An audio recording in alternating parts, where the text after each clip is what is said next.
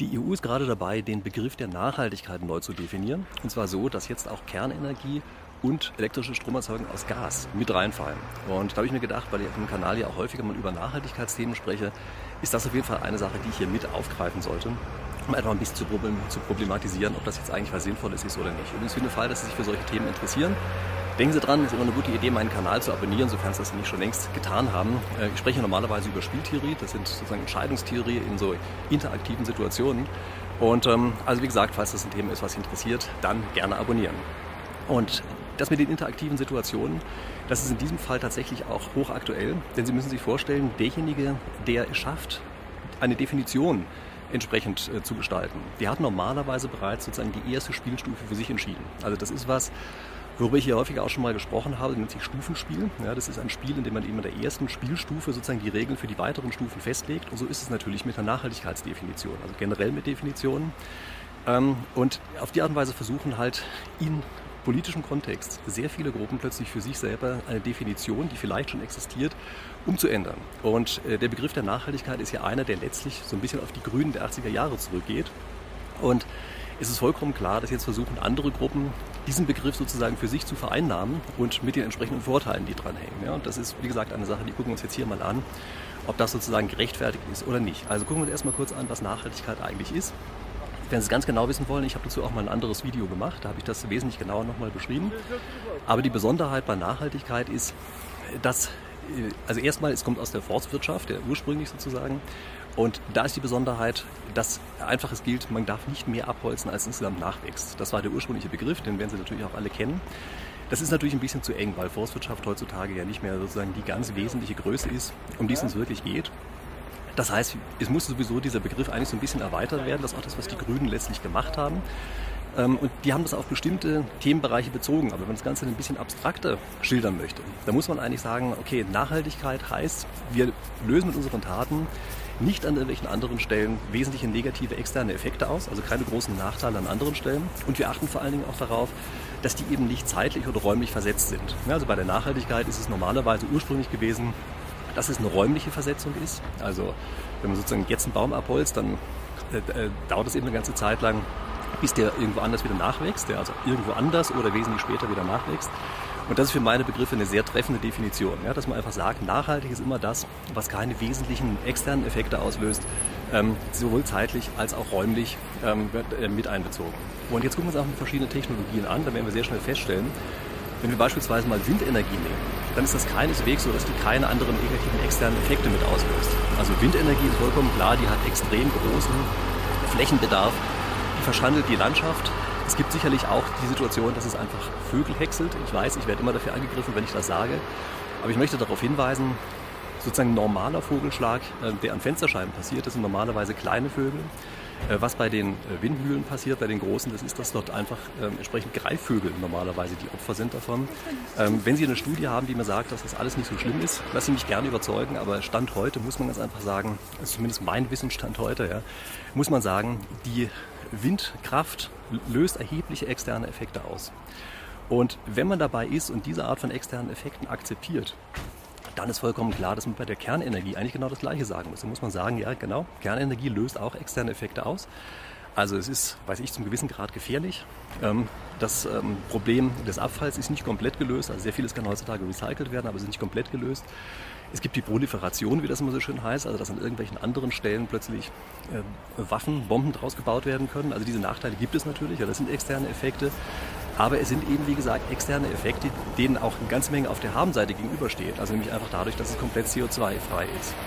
Und wenn wir uns das einfach mal ansehen, müssen wir sagen, aus Konsistenzgründen, wenn wir Windkraft tatsächlich mit als nachhaltige Energie akzeptieren, dann bleibt uns, glaube ich, nichts anderes übrig, als zu sagen, ja genau, da muss aus systematischen Gründen, muss Kernenergie mit rein. Es ist natürlich gleichzeitig immer ein politischer Kuhhandel. Und es ist vollkommen klar, dass es hier auch zum großen Teil einfach darum ging, letztlich Frankreich entgegenzukommen, die sehr große Teile eben ihrer Energieversorgung aus Kernenergie machen. Aber machen wir uns nichts vor.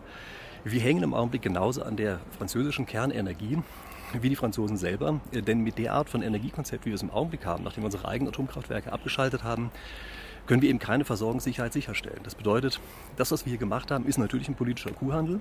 Ist es auf der anderen Seite aber eben auch ein politischer Kuhhandel, vor dem man sagen muss, er passt schon methodisch auch ganz gut in die Definition der Nachhaltigkeit rein. Ähm, gucken wir jetzt noch mal ganz kurz an, was es eigentlich mit dem Gas auf sich hat. Also bei Gas wird ja auch häufig gesagt, das kann überhaupt gar nicht sein, dass das nachhaltig ist. Denn Gas, da wird ja was verbrannt ja, und wird natürlich CO2 freigesetzt. Also wie passt das eigentlich überhaupt mit dazu? Und auch hier muss man sagen, doch, es passt mit dazu. Ähm, Gas ist nämlich die Technologie, die überhaupt erst erneuerbare Energien, so wie wir es im Augenblick anwenden, ermöglichen. Also wir können normalerweise ja nicht für sehr lange Zeit ähm, Strom speichern. Es gibt Dunkelflauten, das heißt, es kann uns einfach passieren, dass wir über mehrere Tage oder Wochen hinweg einfach zu wenig aus regenerativen Energiequellen an Strom beziehen. Das wiederum bedeutet, dass die Gastechnologie, Gaskraftwerke letztlich die Technologie sind, die die anderen überhaupt erst ermöglichen. Also Gasenergie, Gaskraft ermöglicht überhaupt erst, dass wir beispielsweise die Windkraftwerke, so wie wir es im Augenblick haben, wirklich vernünftig einsetzen können.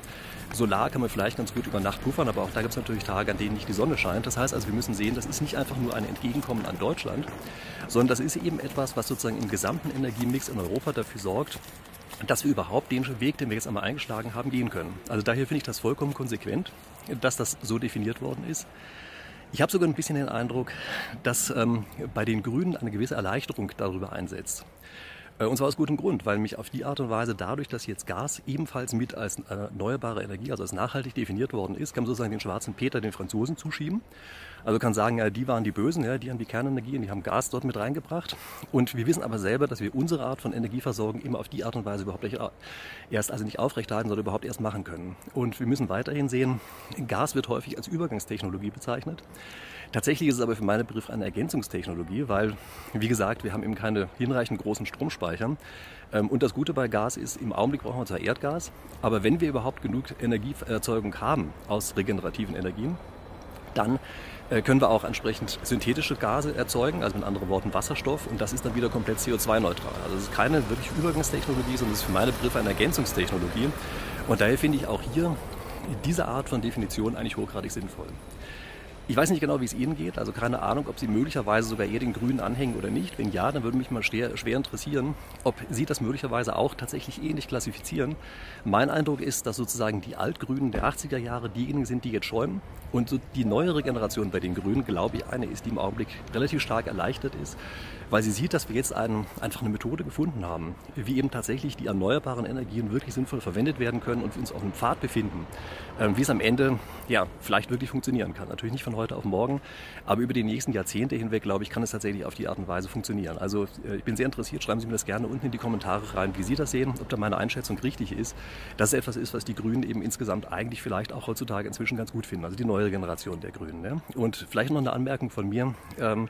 Ich habe den Eindruck, dass dadurch, dass solche Aushandlungsprozesse, politischen Aushandlungsprozesse entstehen, dass dadurch normalerweise auch bessere Ergebnisse dabei rauskommen. Also diese Kombination, die wir jetzt haben, dass wir einfach sagen, ja, wir nehmen erneuerbare Energien, wir nehmen aber für die Grundlastversorgung tatsächlich weiterhin auch Kernenergie und davon sind wir abhängig, ob wir wollen oder nicht. Die nehmen wir mit rein ähm, und wir nehmen entsprechend eben diese sozusagen Ergänzungstechnologie Gas ebenfalls mit rein. Das ist, glaube ich, letztlich etwas, was die Nachhaltigkeit als Ganzes wirklich weiterbringt. Also ich halte das für eine relativ gute Entwicklung. Ähm, ich halte es vor allen Dingen auch eine, die inhaltlich sinnvoll ist und die für meine Begriffe erstaunlich unideologisch ist. Also es kann sein, dass der Hintergrund, wie es entstanden ist, politischer war, aber ich glaube, das, was rausgekommen ist, ist am Ende eigentlich einer, bei dem man sagen muss, das ist auch inhaltlich wirklich sehr gerechtfertigt. Aber wie gesagt, schreiben Sie mir das gerne in die Kommentare unten rein, bin da auf Ihre Meinung gespannt. Ähm, in diesem Sinne, ich freue mich drauf, wenn wir uns nächste Woche wiedersehen, um das ein bisschen zu erleichtern. Denken Sie dran, ist immer gut, wenn Sie meinen Kanal abonniert haben. Und ansonsten, ich wünsche Ihnen eine schöne Woche. Bis dahin.